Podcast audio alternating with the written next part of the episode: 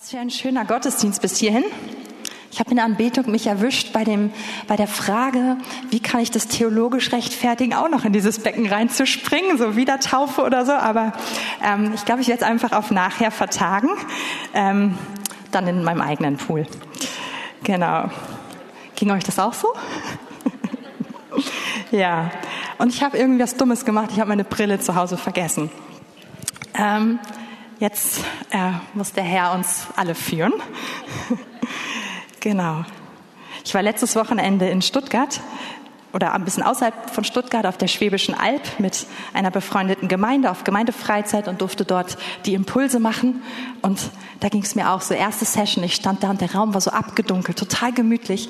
Ich konnte nichts lesen und ich hatte so viele Bibelstellen aufgeschrieben und ich habe geschwitzt und geschwitzt. Das Gute ist, wir haben ja hier einen Beamer, der kann mir, glaube ich, heute im Notfall helfen. Danke. Ja, ich habe eine Bibelstelle. Ich habe den Herrn gefragt, was ist heute dran? Und ich habe ziemlich schnell und klar eine Antwort bekommen.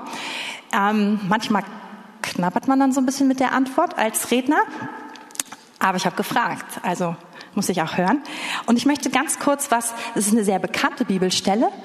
Ich möchte kurz was zu dem Kontext sagen. Ähm, wir lesen eine Bibelstelle und Jesus redet an dieser Stelle mit seinen Jüngern. Aber ich möchte euch mal sagen, bevor diese Stelle da ist, was ist davor passiert?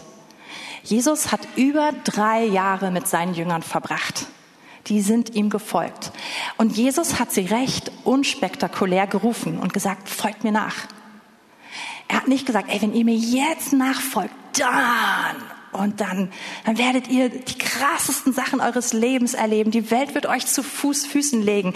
Ihr bekommt Kraft, wie ihr sie noch nie gehabt habt. Er ruft sie einfach ganz schlicht. Jesus ist irgendwie scheinbar nicht so ein guter PR-Mensch, ja? Aber die Jünger folgen ihm nach. Sie verlassen alles, sie lassen alles zurück und gehen mit ihm mit. Jesus hat einige Male in seinem Leben vor großen Gruppen gestanden. Wenn wir uns anschauen, was er da sagt, er macht da gar nicht so die ganz krasse Werbekampagne, sondern eigentlich genau das Gegenteil. Wenn ihr euch zum Beispiel an Johannes 6 erinnert, zu einer Riesenmenge redet er und sagt, wer mein Fleisch nicht isst und mein Blut nicht trinkt, so, der kann nicht mein Nachfolger sein. Und die Menge geht so, oh, und so viele gehen weg und sagen, ah, Jesus hast du bestimmt anders gemeint. Nein, nein, Jesus, Jesus setzt immer noch einen drauf. Und seine Jünger sind bei ihm geblieben, die ganze Zeit über, sind ihm gefolgt. Und an dieser Stelle redet jetzt also Jesus zu ihnen. Und zwar nicht zu einer großen Menge, sondern nur zu diesen zwölf. Wir sind in Johannes 15. Und zwar auch Vers 15. Und da steht, ich nenne euch nicht mehr Knechte, denn der Knecht weiß nicht, was sein Herr tut. Euch aber habe ich Freunde genannt, weil ich euch alles verkündet habe, was ich von meinem Vater gehört habe. Ihr Lieben, das ist ein mega krasser Moment. Denn die Jünger haben alles aufgegeben und haben die Haltung von Knechten angenommen, Jesus gegenüber. Sie waren wie seine Lehrlinge. Und sie sind ihm gefolgt und haben das getan, was er gesagt hat. Sie haben probiert, ihn zu studieren, so zu werden wie er. Sie haben probiert, ihm auch zu helfen in allem, was er macht, ihn zu begleiten. Und mit dieser Haltung von Dienern Jesus gegenüber schaut Jesus sie jetzt an und sagt, hier ist ein Moment, hier verändert sich etwas. Ich nenne euch nicht mehr Diener, ich nenne euch nicht mehr Knechte. Und die Begründung ist, denn ein Knecht weiß nicht, was sein Herr tut. Aber ich habe euch ins Vertrauen gezogen und deswegen nenne ich euch Freunde.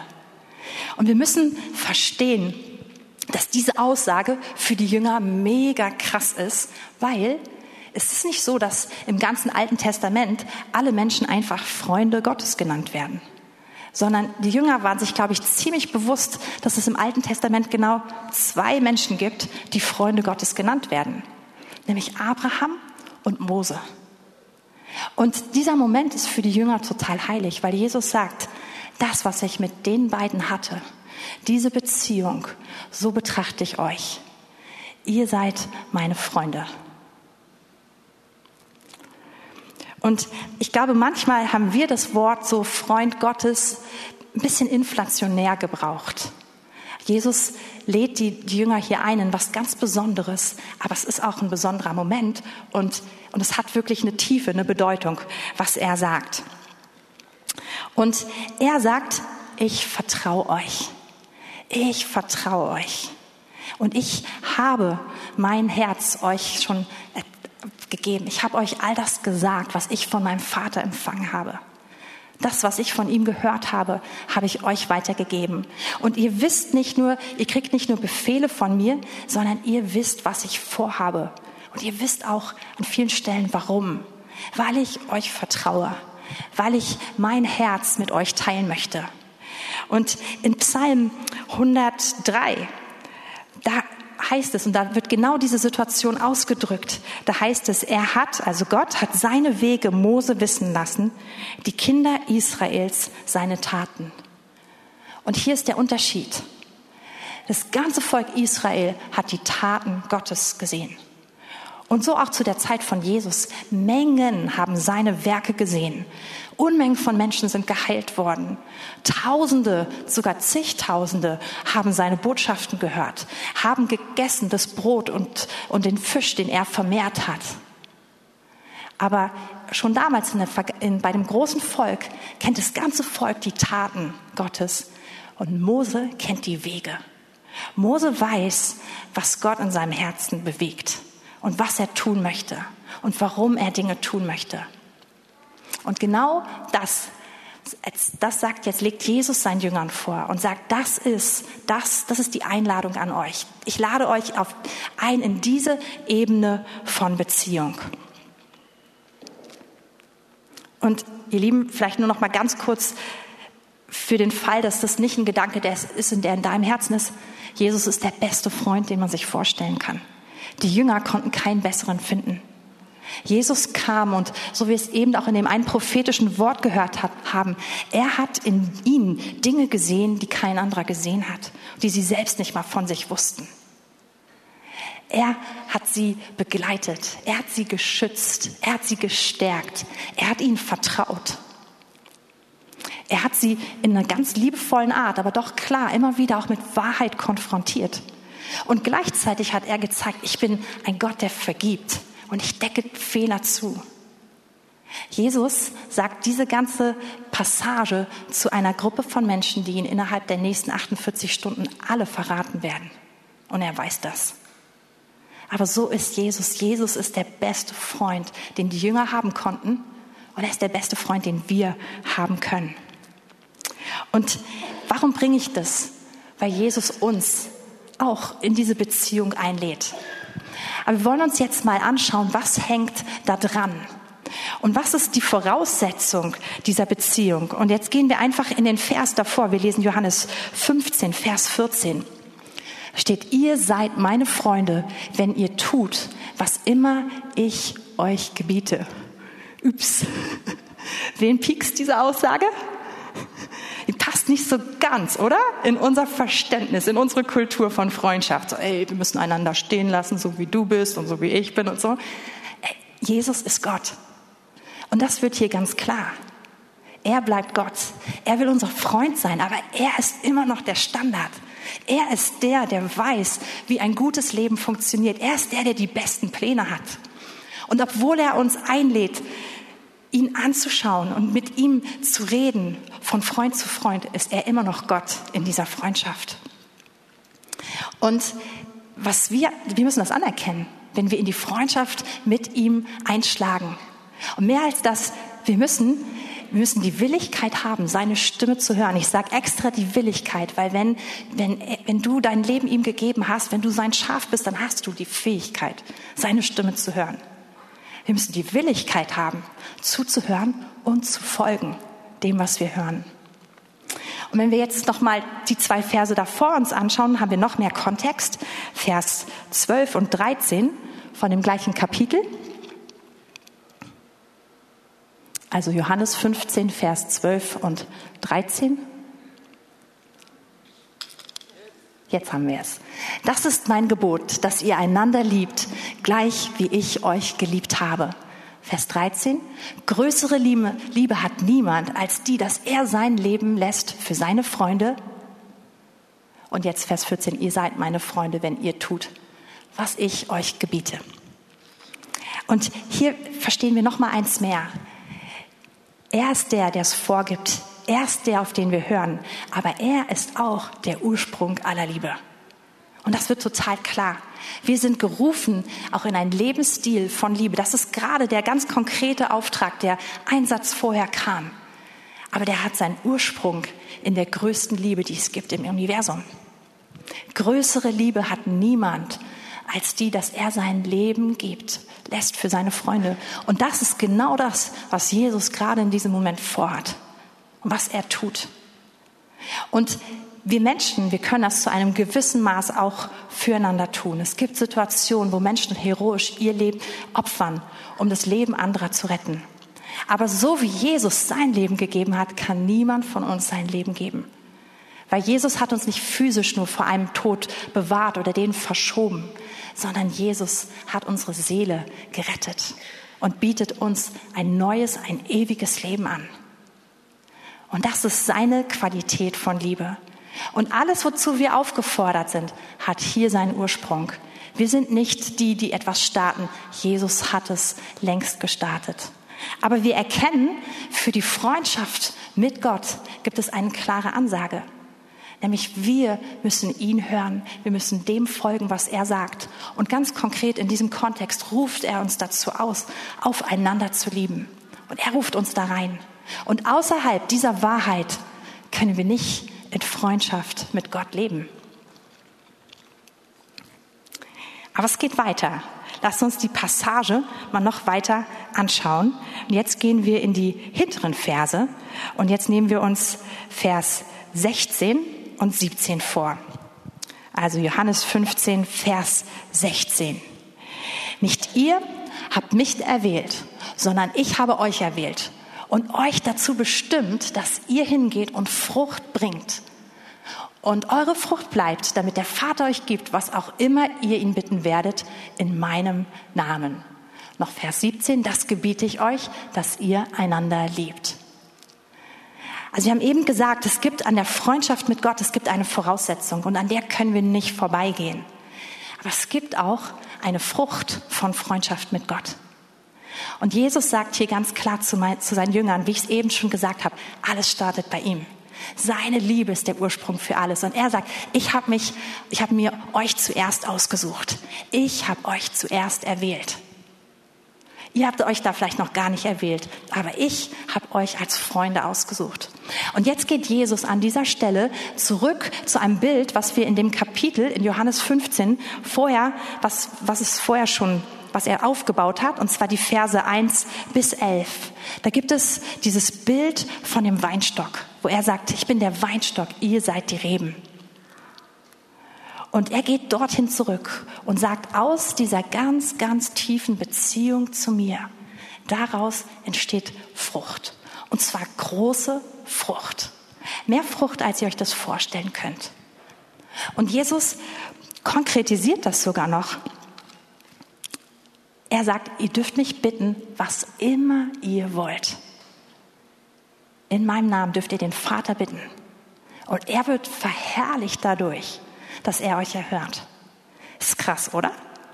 Es ist eigentlich so eine Art Blankoscheck, den, den Jesus den Jüngern gibt. Aber wem gibt er diesen, diesen Blankoscheck? Freunden.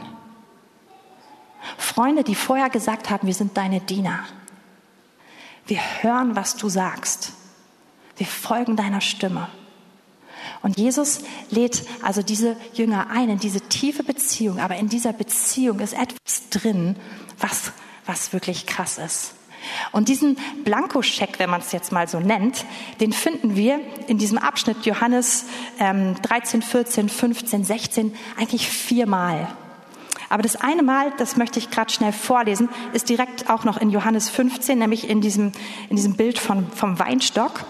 Und zwar, wenn wir da anschauen, die Verse 7 und 8. Wenn ihr in mir bleibt Und wenn meine Worte in euch bleiben, so werdet ihr bitten, was ihr wollt, und es wird euch zuteil werden. Und darin wird mein Vater verherrlicht, dass ihr viel Frucht bringt und meine Jünger werdet. Also Jesus beschreibt das Gleiche hier vielleicht mit einem anderen Bild, mit diesem Weinstockbild. Und er sagt zu den Jüngern, wenn ihr in mir bleibt, mit mir verbunden bleibt, und er konkretisiert es und sagt, wenn meine Worte in euch bleiben. Und damit sind gemeint alle seine Worte. Nicht nur die Worte, ich liebe dich, auch die Worte, die uns herausfordern, die Worte, die uns beschneiden, die Worte, die, ja, an denen wir knabbern. Er sagt, wenn du das zulässt, wenn du in diese Beziehung reindrückst und, und das zulässt, dass ich so zu dir reden darf, dann darfst du bitten, was auch immer du willst. Und es wird dir gegeben werden. Und mein Vater wird dadurch verherrlicht werden. Und diesen gleichen Sachverhalt, den unterstreicht er eben in Vers 16. Nicht ihr habt mich erwählt, sondern ich habe euch erwählt und euch dazu bestimmt, dass ihr hingeht und Frucht bringt. Eure Frucht bleibt, damit der Vater euch gebe, was auch immer ihr bitten werdet, in meinem Namen.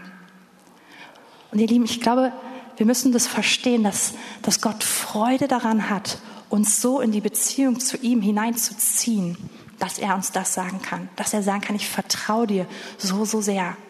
Du hast dich so nach mir ausgestreckt, unsere Herzen schlagen so gemeinsam. Meine Worte sind zu deiner Realität geworden. Und du bist so sehr mein Freund, dass ich dir vertraue, was auch immer du dir wünschst, ich möchte es dir geben. Und dadurch wird mein Vater verherrlicht. Ich finde es total krass, es bewegt mich. Aber es bewegt mich auch, dass Jesus das nie dass das Jesus nicht gesagt hat ähm, bei der Bergpredigt. Oder dass es nicht zu einer Riesengruppe Menschen gesagt hat, sondern dass er es zu denen sagt, die mit ihm unterwegs sind, die ihm ihr Leben hingelegt haben. Und ich glaube, dass, dass Gott sich das wünscht, dass wir diese Form von Beziehung mit ihm leben, dass er das für uns vorbereitet hat. Ich möchte einfach jetzt mit euch dieses Beispiel anschauen, was ich eben schon kurz erwähnt habe. Ich habe gesagt, wir finden im Wort Gottes Beispiele davon, was es bedeutet, ein Freund Gottes zu sein. Und die allererste Person, in der das über der Bibel ausgesprochen wurde, ist Abraham.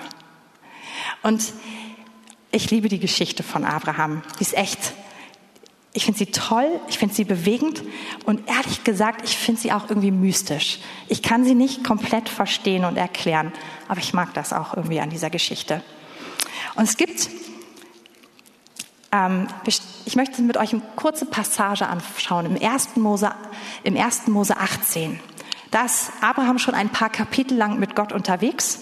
Wer, wer das mehr nachlesen möchte, kann einfach zu Hause nochmal in Kapitel 12 anfangen. Da habt ihr die ganze Story. Aber Kapitel 18 ist so eins, ich, es ist einfach, ja, ich finde es kribbelt, wenn ich das lese, weil ich es nicht so hundertprozentig verstehe, aber irgendwie merke, oh, das ist was, das ist so ein besonderer Moment. Also wir lesen mal ähm, 1. Mose 18, die Verse 1 bis 3. Und der Herr erschien ihm, das ist Abraham, bei den Terebinden Mamres während er am Eingang seines Zeltes saß, als der Tag am heißesten war. Wir werden doch direkt abgeholt von dieser Bibelstelle heute, oder? Also Gott ist da, wenn's, wenn die Sonne brutzelt. Und er erhob seine Augen und schaute, das Abraham, und siehe, da standen drei Männer ihm gegenüber. Und als er sie sah, eilte er ihnen entgegen vom Eingang seines Zeltes, beugte sich zur Erde nieder und sprach, mein Herr, habe ich Gnade vor deinen Augen gefunden, so geh doch nicht vorüber an deinem Knecht. Ich finde, das ist irgendwie eine krasse Geschichte. Abraham sitzt vor seinem Zelt, es ist bullenheiß und es kommen drei Männer vorbei. Und Abraham redet diese drei Personen in der Einzahl an und erkennt sie aus irgendeinem Grund als Gott. Abraham ist ein Freund Gottes und er erkennt ihn. Und er verneigt sich vor ihn und er sagt, mein Herr, gehe nicht vorbei. Und Abraham lädt, ich fasse es jetzt ein bisschen zusammen, er lädt diese drei Männer ein und bereitet ein schönes Mahl vor für sie. Und sie sitzen zusammen, sie essen gutes, gutes Fleisch, feinstes Brot, Butter, Milch, alles, was, was er zu bieten hat. Und, und Gott redet zu Abraham und sagt, du, ich habe dir doch da was zugesagt. Deine Frau wird in einem Jahr ein Kind haben. Und Sarah ist alt an, zu diesem Zeitpunkt. Sie ist 90. Und Abraham ist 99. Und Gott redet ungefragt, ohne dass Abraham, Abraham das vorgelegt hat. Er kommt als Freund zu Abraham und er redet mitten in seine Situation hinein und sagt, das ist mir wichtig. Und Sarah kann es gar nicht glauben. In Klammern, Abraham hat genauso gelacht beim ersten Mal, als Gott ihm das gesagt hat. Ja? Also sie lachen beide. Ähm, aber Gott redet zu ihnen. Und Abraham erkennt diese Männer als Gott an und tauscht mit ihnen aus. Und dann wird die Story irgendwie noch krasser. Denn sie reden miteinander. Ähm, welchem Vers sind wir? Hm, einen Moment. 16. Da brachen die Männer auf und wandten sich nach Sodom. Und Abraham ging mit ihnen, um sie zu begleiten. Also die sagen, ey, wir müssen weiter. Hast du Lust, ein bisschen mitzulaufen? Abraham sagt, ja klar, komm, wir, wir gehen, wir unterhalten uns. Da sprach der Herr, sollte ich Abraham verbergen, was ich tun will? Abraham soll doch gewiss zu einem großen und starken Volk werden, und alle Völker der Erde sollen in ihm gesegnet werden.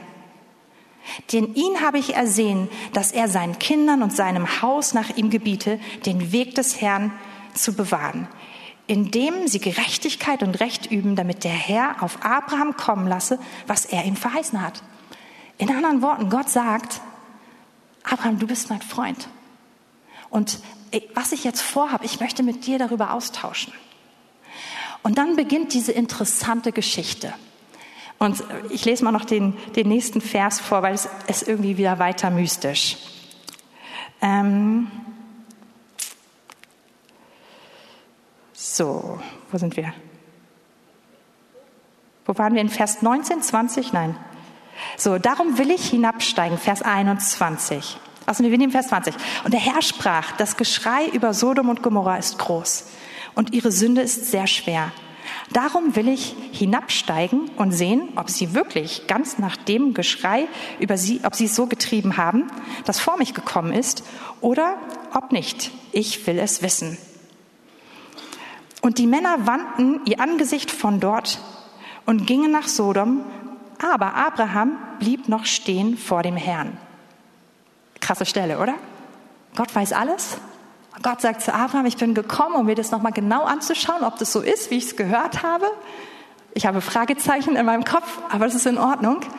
Und dann gehen die, lesen wir, die Männer gehen weiter und Abraham bleibt vor dem Herrn stehen und redet weiter mit ihm. Und dann kommt dieser bekannte Dialog. Und Gott sagt ihm, ich will Sodom vernichten. Sodom und Gomorra, die Menschen, die leben so übel. Und in der Tat, ähm, im biblischen Kontext wissen wir, dass, dass es dort sehr übel zuging. Sehr übel. Und, und Abraham sagt zu ihm, Moment mal, Moment mal, bist du nicht der gerechte Gott? Wenn dort noch Gerechte in dieser Stadt sind, sagen wir mal 50, Willst du diese Stadt wirklich vernichten? Und Gott sagt zu Abraham, ja, du hast recht. Wenn 50 Gerechte da drin sind, dann mache ich das nicht. Du hast recht. Gut, dass du mich daran erinnert hast, wer ich bin. Abraham sagt, okay, aber vielleicht sind es fünf weniger. Gott kann rechnen und sagt, ja, bei 45 mache ich das auch nicht. Abraham geht auf 40. Gott sagt, Guter Vorschlag. Ich bin bei dir. Abraham geht auf 30. Gott schlägt ein. Abraham geht auf 20. Gott ist dabei. Abraham geht auf 10. Gott sagt, okay. Und dann lesen wir in Vers 33. Und der Herr ging hinweg, als er mit Abraham ausgeredet hatte. Abraham aber kehrte wieder an seinen Ort zurück. Hier reden zwei Freunde miteinander. Und Gott hört auf Abraham. Gott ehrt Abraham. Und wir wissen, Abraham hat auch ein bisschen persönliches Interesse daran, weil sein Neffe Lot lebt nämlich in Sodom. Und er denkt, da sind auf jeden Fall zehn Gerechte in dieser Stadt. Aber es stellt sich heraus, es sind gar keine zehn Gerechten in Sodom. Und die Story geht weiter. Und ich finde es interessant, ich möchte euch jetzt noch den zweiten Teil kurz mit euch anschauen, weil sie genau uns das Gegenteil jetzt darstellt. Wir haben Lot und die Bibel beschreibt Lot im Neuen Testament als einen Gerechten. 2. Petrus 2, Vers 7. Der gerechte Lot, der gequält wurde in Sodom, dessen Seele gequält wurde, damit, dass er all das erleben musste, was dort stattfand. Und es kommen jetzt also zwei Engel zu Lot in Sodom zu Besuch. Eigentlich fast ähnlich wie gerade eben bei Abraham. Da waren es drei Männer, die zu ihm kamen. Und Lot reagiert ähnlich wie Abraham. Er erkennt sie, er verneigt sich, er lädt sie ein in sein Haus, er bedrängt sie richtig und sagt, komm, das ist schon später Abend, ihr müsst bei mir übernachten. Und die Männer schlagen ein. Und dann passiert etwas echt Interessantes. Wir lesen ab Vers 4 in Kapitel 19. Aber ehe sie sich hinlegten, umringten die Männer der Stadt, also von Sodom, das Haus von Lot, die Männer von Sodom, ähm, jung und alt, das ganze Volk aus allen Enden. Und riefen Lot und sprachen zu ihm, wo sind die Männer, die diese Nacht zu dir gekommen sind? Bringe sie heraus zu uns, damit wir uns über sie hermachen können. In der Fußnote, damit wir sie als Gruppe vergewaltigen können. So ist halt, so geht's ab in Sodom. Krasse Situation. Die Reaktion finde ich ehrlich gesagt noch krasser. Da ging Lot zu ihnen hinaus an den Eingang seines Hauses, schloss die Tür hinter sich zu und sprach, ach meine Brüder, versündigt euch doch nicht. Siehe, ich habe zwei Töchter, die haben noch keinen Mann erkannt, die sind noch Jungfrauen. Ich will sie zu euch hinausführen, damit ihr mit ihnen tut, was gut ist in euren Augen. Nur diese Männer, die jetzt unter mein Dach gekommen sind, tut nichts an, denn sie sind doch unter den Schatten meines Daches gekommen.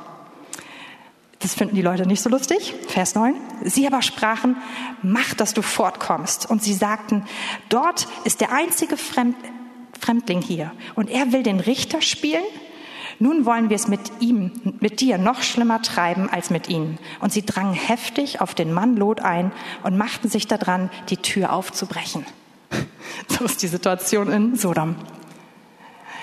Also Lot merkt, oh Mann, ich bin hier wirklich an einem krassen Ort. Ich finde seine Entscheidung fatal zu sagen, ich gebe euch meine Töchter, aber es kommt gar nicht dazu.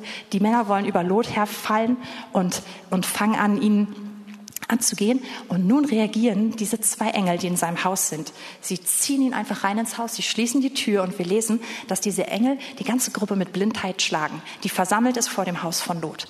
Und sie können diesem Haus nichts mehr antun. Und innen drin werden diese Männer jetzt klar und sagen, Lot, Gott will diesen Ort vernichten. So wie es hier abgeht, das geht nicht weiter so. Hast du noch jemanden hier in diesem Ort, der zu dir gehört, dann hol ihn in dein Haus und komm und geh weg von hier, rette dich. Und wisst ihr, was passiert? Lot versteht es nicht so richtig. Irgendwie ist er dankbar, aber er reagiert nicht.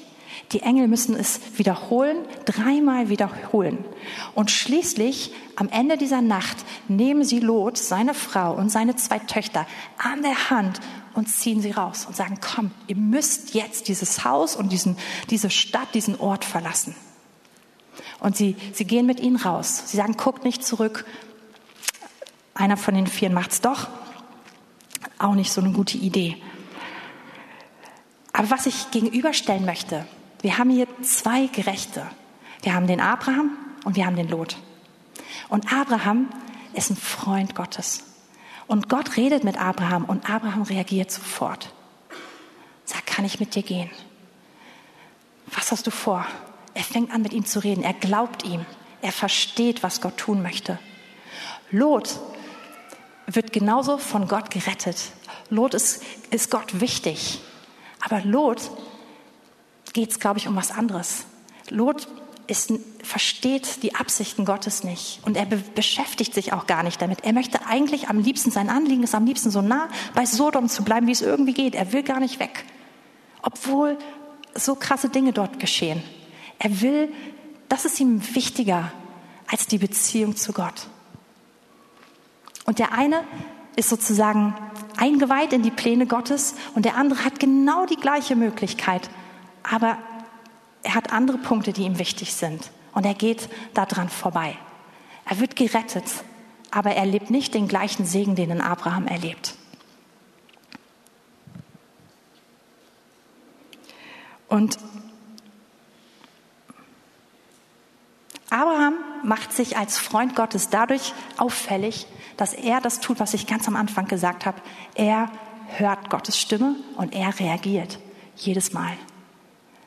Extrem krass bis zum Ultimativen. Ihr kennt vielleicht alle die Geschichte, wo Gott Abraham bittet, ihm seinen Sohn zu opfern. Das Kostbarste, was er hat. Wir lesen, Gott redet zu ihm, am nächsten Morgen früh steht Abraham auf, nimmt seinen Sohn, nimmt die Knechte und macht sich auf den Weg. Aber das ist gar nicht das erste Mal, dass Abraham hört. Abraham hat sich das angewöhnt von Anfang an. Gott redet, ich möchte dich in ein neues Land führen.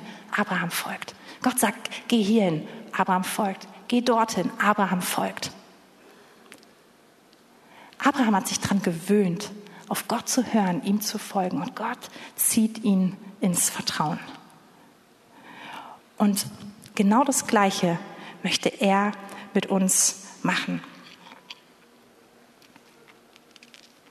Der Unterschied ist also, es ist nicht, dass der eine vorherbestimmt ist und der andere nicht, sondern der eine nimmt die Einladung an und der andere nicht.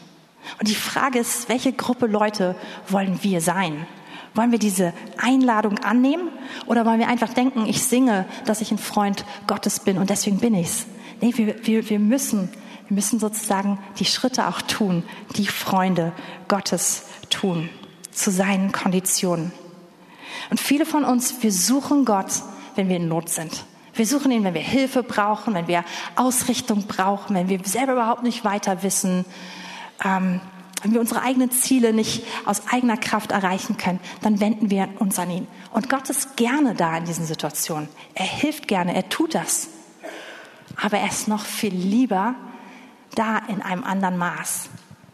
In einer Weise, wo er sich von Herzen zeigen kann als unser Freund, wo er von Herz zu Herz mit uns sprechen kann, wo es auch über das, über das geschriebene Wort, was total wichtig ist, wo es hinausgeht, wo das auf einmal lebendig wird, wo es unser Herz berührt, wo es nicht mehr Wissen ist, sondern wo es, wo es in unserem Herzen lebendig wird. Und in diese ganz, ganz persönliche Ebene der Freundschaft möchte Gott mit jedem Einzelnen von uns kommen.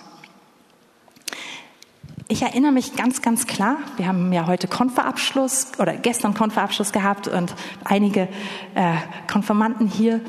Und ich erinnere mich ganz klar, dass ich so in etwa in dem Konferalter war, als ich das erste Mal Gott so richtig als Freund kennengelernt habe.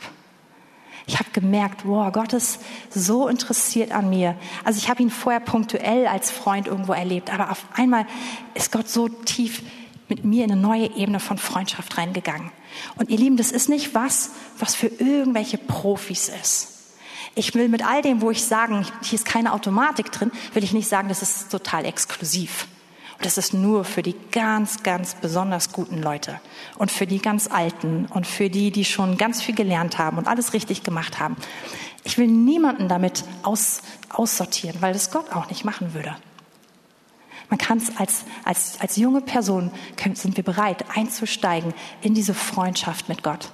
Und Gott hat mich genau in diesem Alter reingerufen und ich habe angefangen zu genießen, dass es einen Gott gibt und dass sein Geist in mir lebt. Der Geist Jesu, wir haben gerade so viel über Jesus studiert. Sein Geist lebt in mir.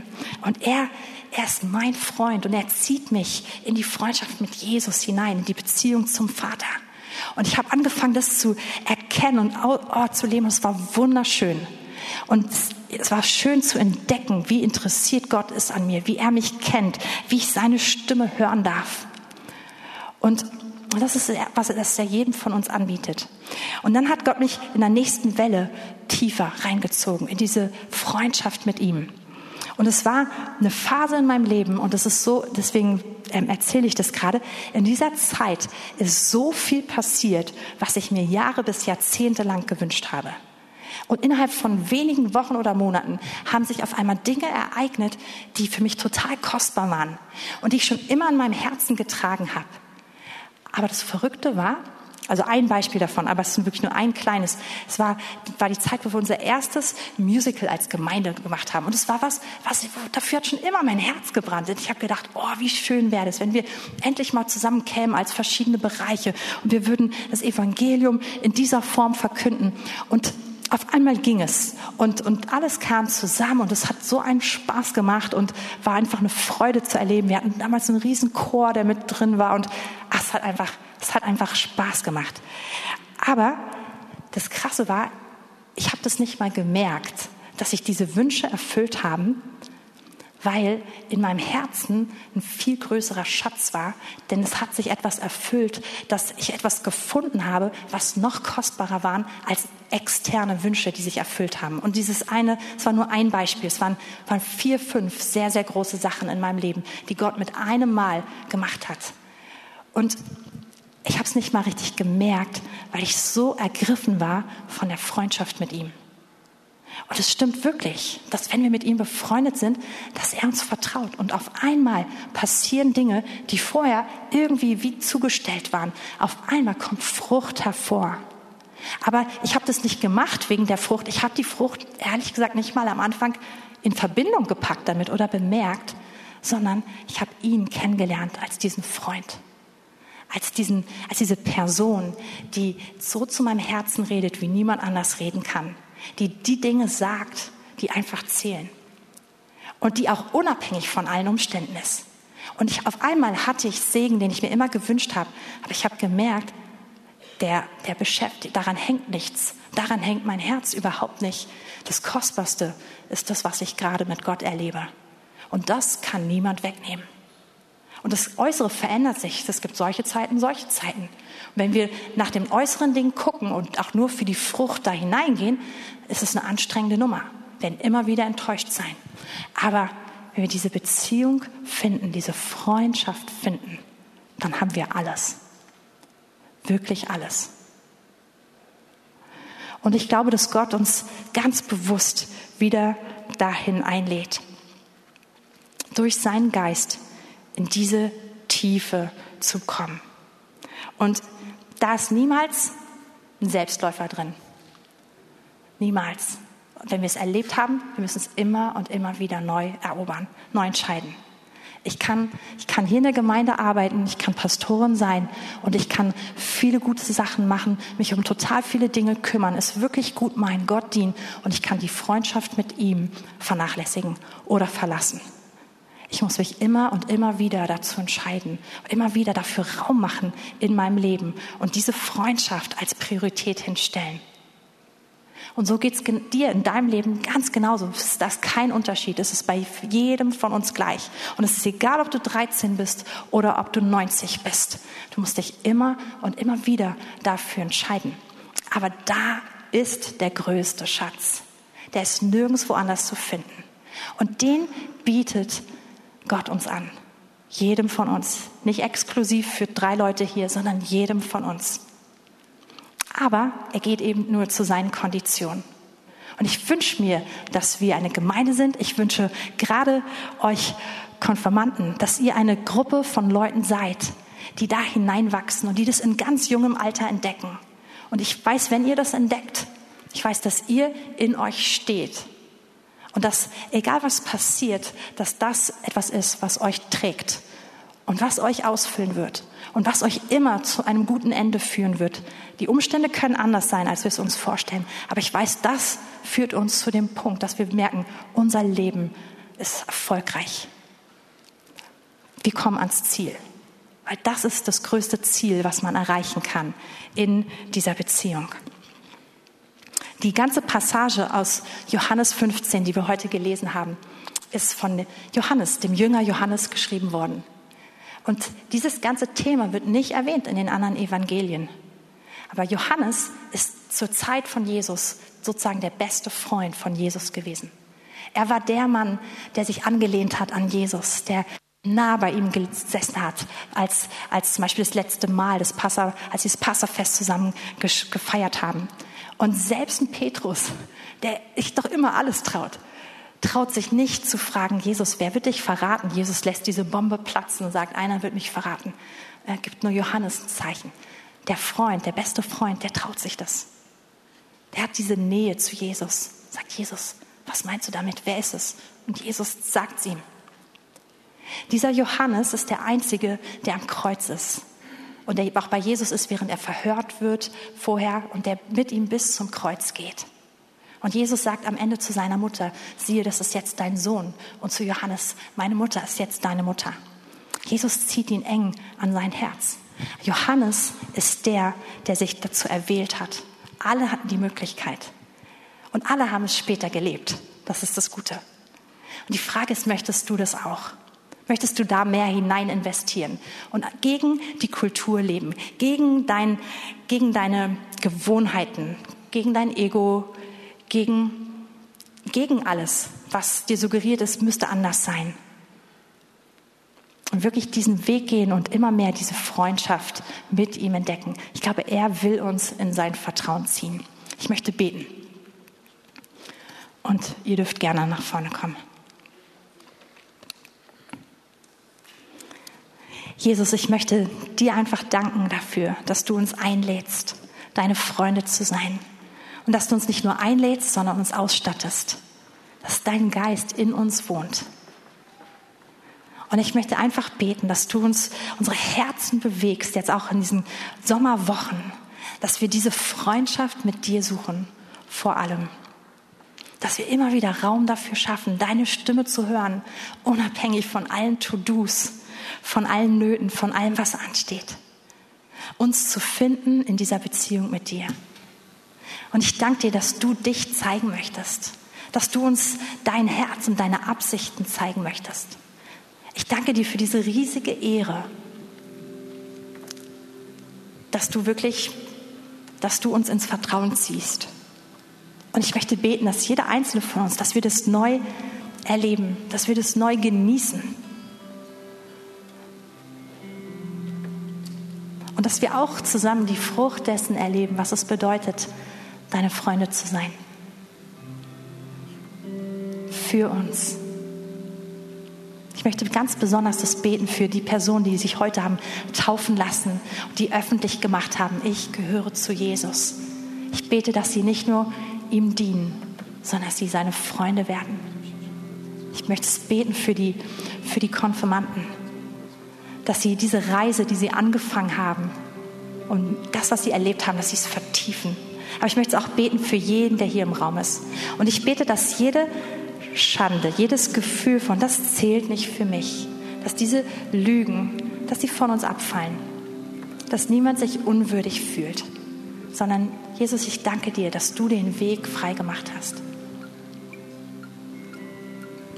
Amen.